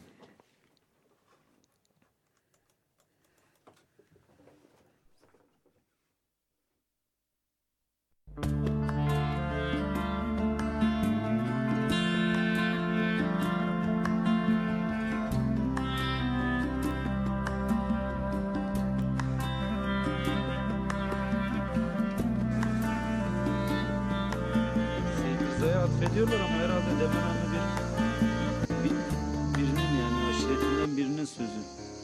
Zannederim ço- çocuğu şehit düşüyor ondan sonra söylüyor. İşte diyor dağların anahtarını kaybettik. Şimdi 3000 şehidi bırakabilir misin arkadaşlarla yaşarken? Halkı bırakabilir misin? Ciddi anlamda dost olanı soyut bir halk kavramı olarak söylemiyorum. Bu coğrafyayı bırakabilir misin? Meşacı her gün her yıl bir siz açacak. Şimdi onu bırakabilir misin? Yıllarca yaşadıklarımız var aşağıda bir muzur suyu akıyor. Yani onu hissetsen aslında bırakamazsın. yani.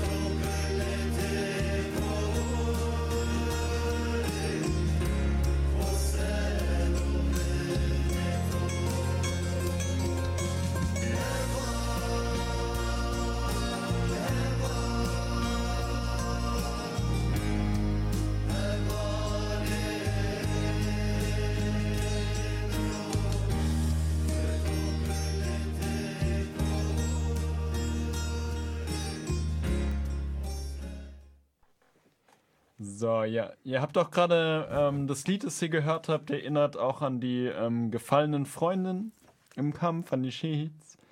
Und knüpft, denke ich, auch nochmal sehr gut an an den Text, den wir gerade gelesen haben. Ähm, das ist natürlich auch eine, eine wichtige Kultur oder auch er Erinnerung spielt an ähm, die Freundinnen, die gekämpft haben, die auch die Widerstandsgeschichte auch widerspiegeln, sich an die auch zu erinnern. Ja, äh, für die, die es nicht mitbekommen haben, äh, wir haben eben gelesen den Text Ein Weg zurück zur eigenen Geschichte von dem Autorinnenkollektiv Geschichte und Widerstand ähm, von deutschsprachigen Internationalisten, die zurzeit in der äh, Revolution in Rojava ähm, teilnehmen, partizipieren und sich äh, ihrer eigenen, die über ähm, die eigene Haltung zu einer zu einem gesellschaftlichen Geschichtsbewusstsein ähm, äh, reflektiert haben, ähm, als äh, gerade als als äh, Leute mit äh, ja, deutscher Herkunft ähm, zu einer deutschen Geschichtsschreibung. Ja, ähm, ähm, ein wichtiges Thema mit äh, auch vielen Beispielen, die man dazu positiven oder negativen nochmal aufzählen kann. Ähm, als, als kurzes veranschaulichendes Beispiel, ich habe ja einige Lieder gespielt, die die äh, jeweils sozusagen die Freunde auch hier au aufgeführt hatten. Ähm, das Lied äh, Wir sind des Geier Schwarzer Haufen ähm, ist ein Lied aus der bündischen Jugendbewegung äh, nach dem Ersten Weltkrieg der 20er Jahre. Ähm, der Text ist etwas älter aus dem Kaiserreich und es thematisiert die, ähm, den schwarzen Haufen. Das war eine, eine Armee oder eine, äh, äh, ein Zusammenschluss von Bauern während der Bauernkriege der frühen Neuzeit im, 5, äh, im 16. Jahrhundert, wo die Bauern gegen den Feudalismus, gegen die sich ausweitende Grundherrschaft gekämpft haben und gegen den Adel und sich sozusagen selbst organisiert haben, Widerstand äh, geleistet haben. Mhm. Ähm, dieses Lied ähm, ist vom Text her, vom Inhalt her äh, sehr gut, finde ich. Am Ende heißt es, ähm, äh, ich meine, geschlagen ziehen wir äh, voran, die Enkel pass, packen es besser an oder so. Also es hat auch nochmal einen positiven Zukunftsbezug sozusagen, dass eine Niederlage nicht das ausbedeuten soll. Ähm, aber wenn man jetzt zum Beispiel auf YouTube sehe ich, nachdem äh, das Lied abspielen will, dann tauchen halt auch irgendwelche ähm, irgendwelche Videos auf mit irgendwelchen Stills von irgendwelchen Wehrmachtssoldaten oder so, weil das Lied eben auch durch die äh, Armee, durch die Wehrmacht, aber auch durch die Nazis äh, vereinnahmt wurde. Der Mensch, der den der die Melodie dazu geschrieben hatte, der war erst in der bündischen Jugend aktiv, die ja ähm, eine Subkultur verschiedener, also äh, eine Subkultur war, die äh, auch von verschiedenen äh, politischen Bewegungen genutzt wurde. Also es gab ja auch ähm, Wanderfahrten oder bündische Fahrten von der, von der Roten Jugend, aber von der Form wurde es halt auch eben von der HJ übernommen.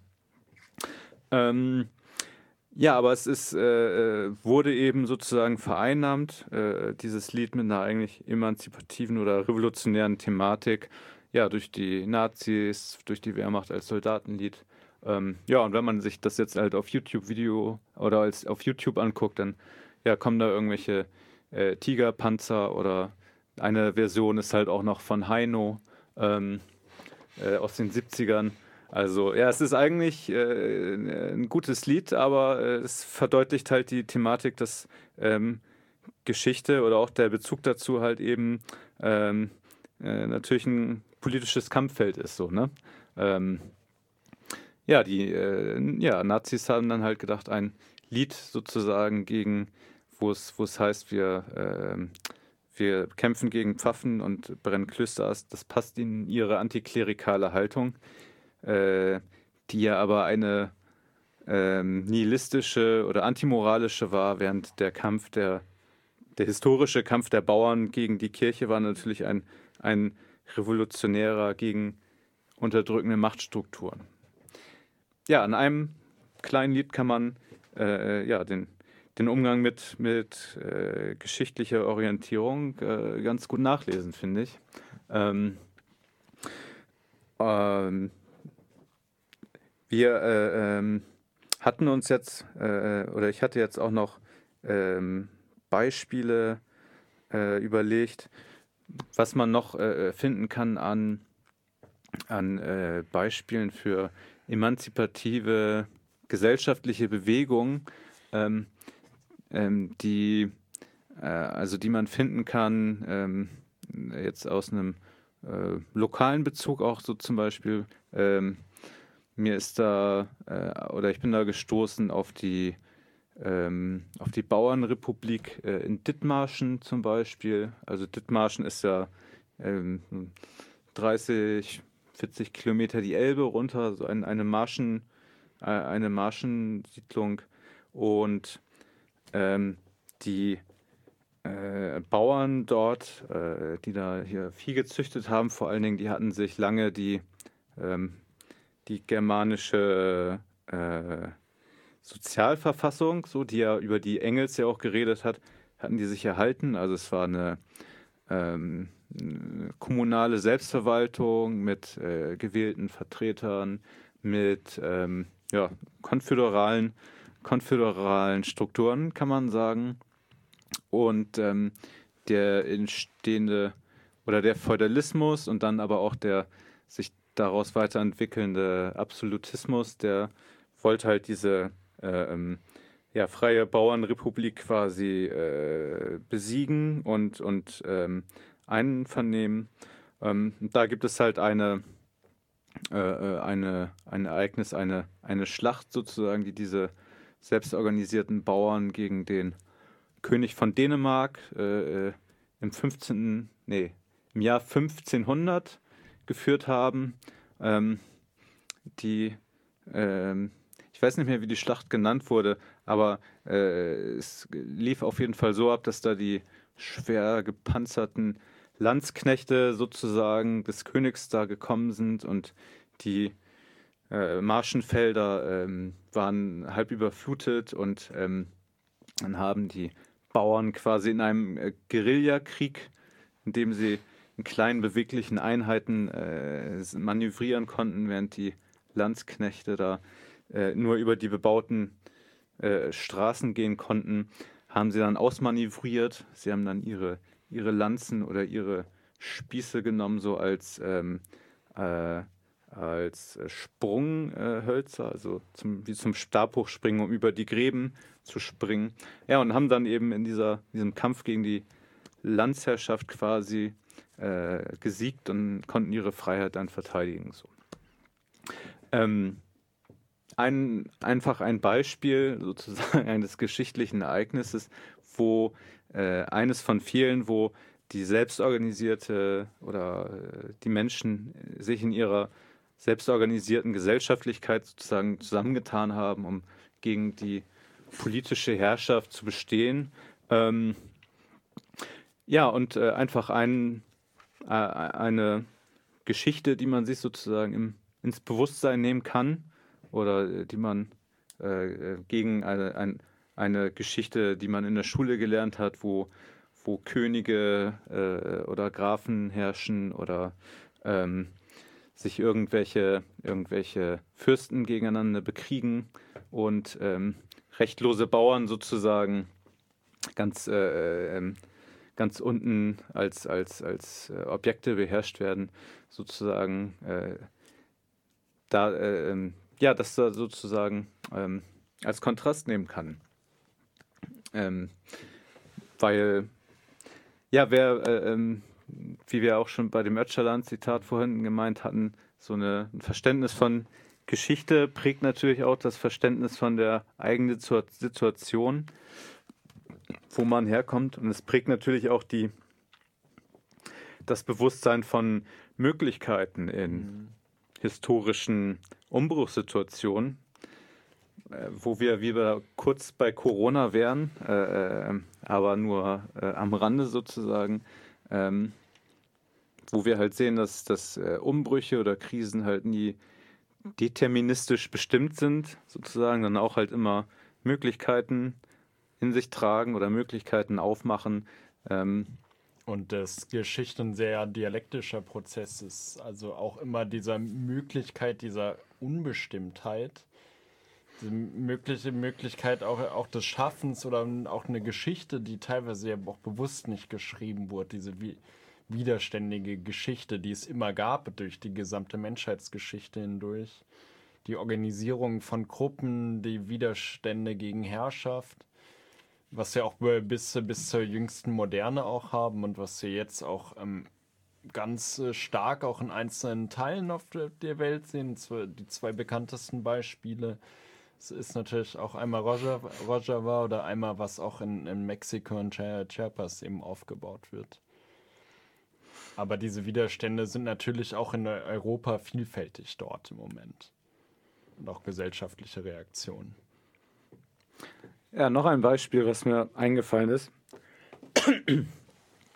Die Schiffszimmergenossenschaft hier in Hamburg äh, ist eine, vielleicht haben, hat irgendjemand, der zuhört, da die, die Möglichkeit, da in den Räumen zu wohnen. Also es ist eine Wohnungsgenossenschaft quasi, also eine Genossenschaft, die halt ihre eigenen Häuser baut und an die eigenen Mitglieder äh, den eigenen Mitgliedern zur Verfügung stellt, so wie man das kennt. Aber entstanden ist sie äh, im 19. Jahrhundert als Genossenschaft wirklich von Schiffszimmerern, also von Arbeitern, die halt hölzerne Schiffe gebaut haben und die sich äh, äh, irgendwann äh, genug hatten oder die irgendwann äh, genug hatten von ihren Arbeitsbedingungen als Lohnarbeiter, äh, da nicht mehr ausgebeutet werden sollten und die dann ihre eigene genossenschaftliche Schiffszimmerwerft gegründet haben. So. Ähm, das ist schon ziemlich cool einfach, dass sowas halt geschehen ist. Und dann ab dem Augenblick, wo sozusagen hölzerne Schiffe durch den technischen Fortschritt nicht mehr gebraucht waren, dann eben sozusagen äh, nicht einfach äh, besiegt wurden, sondern einfach äh, auf ein anderes, sich ein neues Betätigungsfeld gesucht haben und einfach Wohnungen gebaut haben. So. Und das ist, es ist äh, ein kleines, kleines Beispiel, aber es ist schon, muss ja so schon sagen, ja, wie cool ist das denn? Und es gibt es immer noch. und man kann da wohnen in Zeiten von ähm, äh, Gentrifizierung und Wohnungsmangel und ähm, ähm, ja, es ist, äh, ich, ich weiß nicht, es ist einfach gut zu wissen ähm, und es ist einfach irgendwie für das Bewusstsein einfach eine, ein positiver, äh, positiver Hintergrund sozusagen. Man weiß, was, was möglich ist und was geht. Ähm, Und es schafft auch ein neues Bewusstsein natürlich auch für die, für die Stadt, in der wir alle leben. Welche Geschichte, welche Widerstände, teilweise auch welche negativen Geschichten, so Sch- Stichwort Kolonialisierung oder welche Rolle der Hafen auch immer in Hamburg hatte, die Hansestadt. Das ist sicher auch ein ganz spa- spannendes Feld, sich das bis heute anzuschauen. Was sind teilweise auch Symbole der Kolonialisierung? Was sind Symbole wie das Afrika-Haus, was oder das Sudan-Haus, was es bis heute gibt? Das sind auch alles Symboliken der Geschichte, die man dann erst wahrnimmt, wenn man sich darüber Gedanken macht. Oder auch darüber etwas überhaupt erfährt. Der Hafenarbeiterstreik von 1896 ist auch noch super spannend. Also der von den Scheuerleuten hießen die, also die, äh, die Arbeiter, die bei das Entladen der Schiffe vorgenommen haben, aber sozusagen selbstverwaltet waren, also die in Gangs organisiert waren und dann nur sozusagen über, ein, äh, über einen Kollektivvertrag dann sozusagen mit den Unternehmern, also den Schiffseignern, dann so Verträge geschlossen haben, aber sonst halt völlig selbstverwaltet waren, ähm, die halt äh, den, diesen Streik angestrengt haben und die zentralistischen Gewerkschaften und die Gewerkschaftsfunktionäre der erst gar nicht ähm, äh, erst gar nicht mitziehen wollten, aber dann durch die also durch die gesellschaftliche Solidarität und die Eigendynamik mitgerissen wurden. Und es ein ganz langer äh, ganz langer harter Arbeitskampf und es äh, super viele, also so eine super breite Vernetzung gab, bis nach England oder bis nach äh, Frankreich hinein, super breite Spendenbereitschaft und so weiter, ähm, Solidarität von den Ladenbesitzern und so, ähm, der auch mit einer Niederlage geendet hat, weil dann sozusagen der Winter länger gedauert hat als sonst und die Elbe zugefroren waren. Aber ja, auch hier ist eine, eine Niederlage sozusagen, aber die auch nicht hätte, die auch nicht vor, vorbestimmt war sozusagen. Und, jede Niederlage ist ja auch etwas, woraus man lernen kann. Und ähm, ja, ähm, wir machen kurz mit einem neuen Musikstück weiter und sind dann gleich wieder für euch da. Ähm, bis gleich.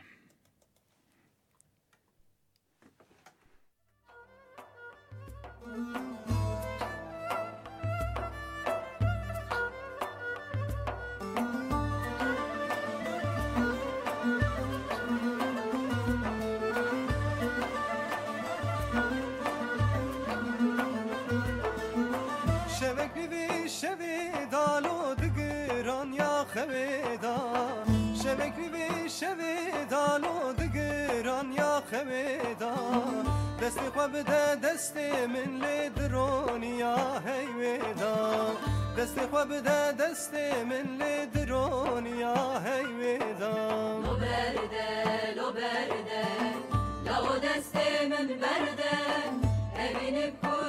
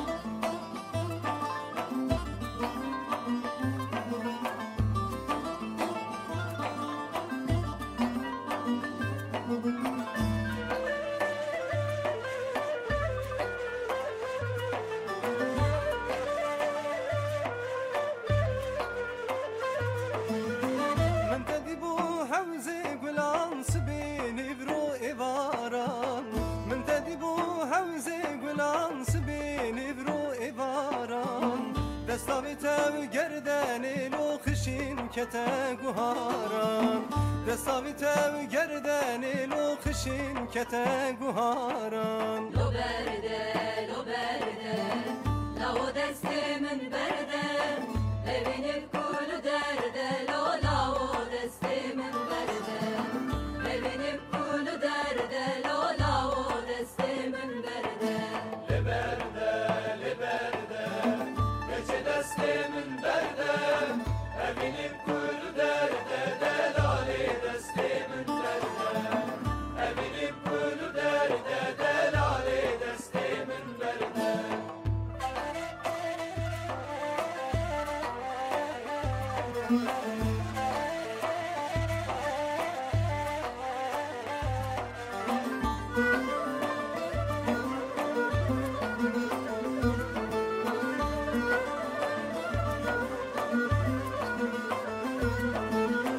Tüccaram tecbir nakım li serde rakesin akım Tüccaram tecbir nakım li serde rakesin akım کسی ناکم گرس سال جی در باز بلی سوزا خو خیراناکم گرس سال جی در باز بلی سوزا خو خیراناکم لو برده لو برده لو دسته min berde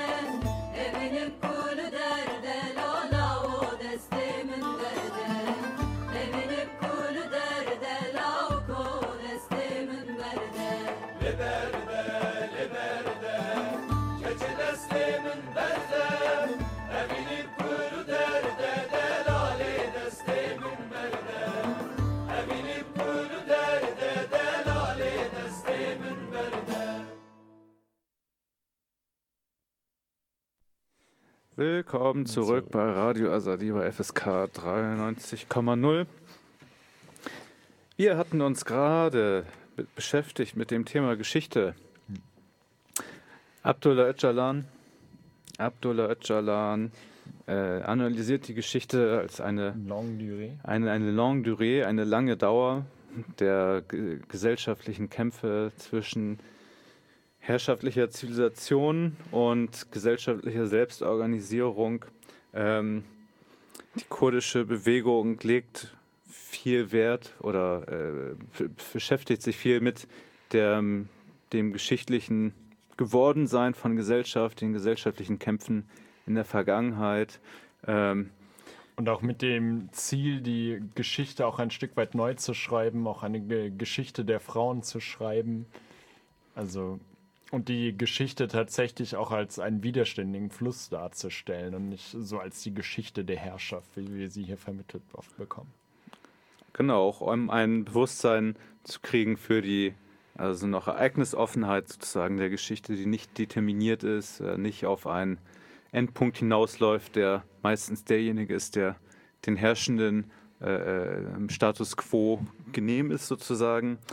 Ähm, Und nicht wie Fukuyama sagt, dass das Ende der Geschichte schon verkündet sei, sondern dass das weiterhin in seiner Dynamik eben auch offen bleibt und Ja. unbestimmt bleibt. Wir merken äh, aktuell, die Geschichte ist nicht zu Ende, sie läuft immer noch weiter, wir befinden uns mittendrin.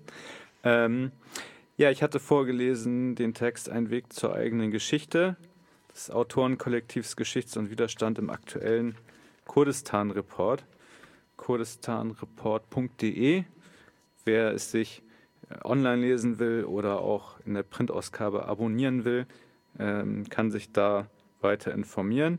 Ähm, äh, ja, wie ist eure Haltung zu ähm, der deutschen Linken oder Personen in der deutschen Linken zur Geschichte der deutschen Gesellschaft, der ähm, äh, zu den politischen Vorgängen? Äh, ist da eine Auseinandersetzung mit notwendig äh, ähm, oder kann man sozusagen das als nationale Geschichtsschreibung abtun und ähm, kann man verneinen?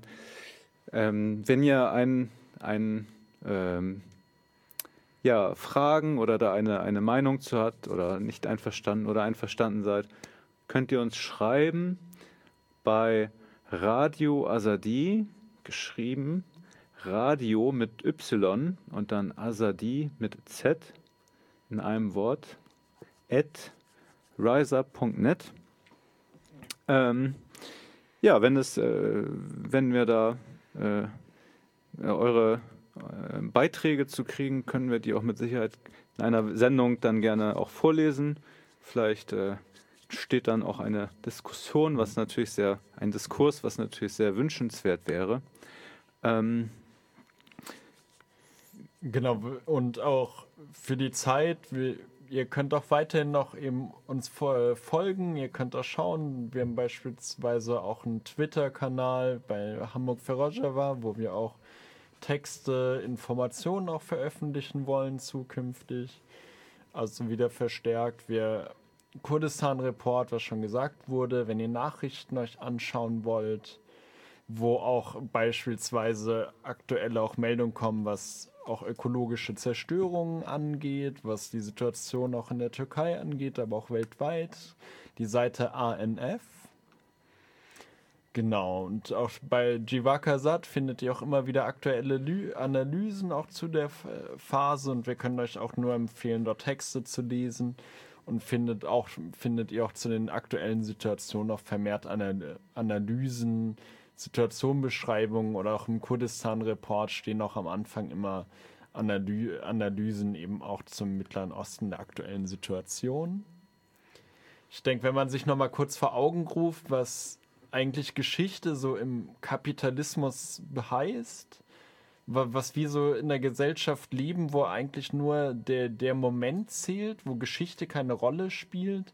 Es zählen nur Informationen, die tatsächlich verwertet werden und die haben so eine Gegenwartstruktur, wo eigentlich nur noch das Präsens, die Gegenwart zählt und so langanhaltendes Wissen, dass wir langsam uns Dinge erarbeiten, verknüpfen, kritisch hinterfragen und Zeit nehmen.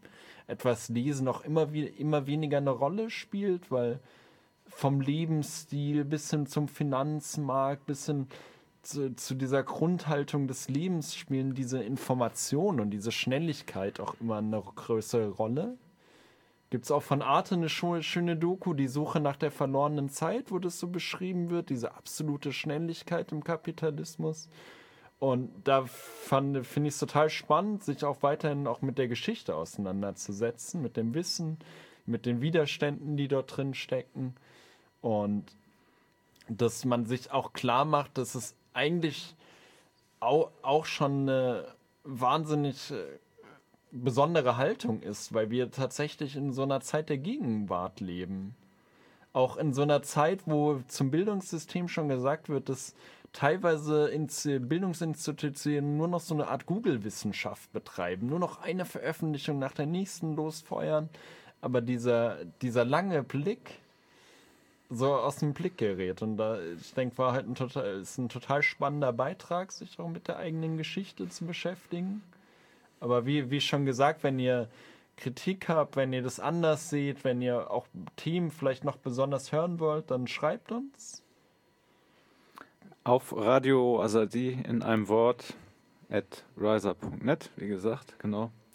Ähm, ja, ähm, es ist ja äh, viele oder für euch, die immer noch in er- erzwungener, äh, in erzwungenem Urlaub sich sozusagen befinden oder jetzt auch die Freizeit äh, ähm, nicht so gestalten, wie es gewohnt ist. Ja, äh, es gibt viel zu lesen.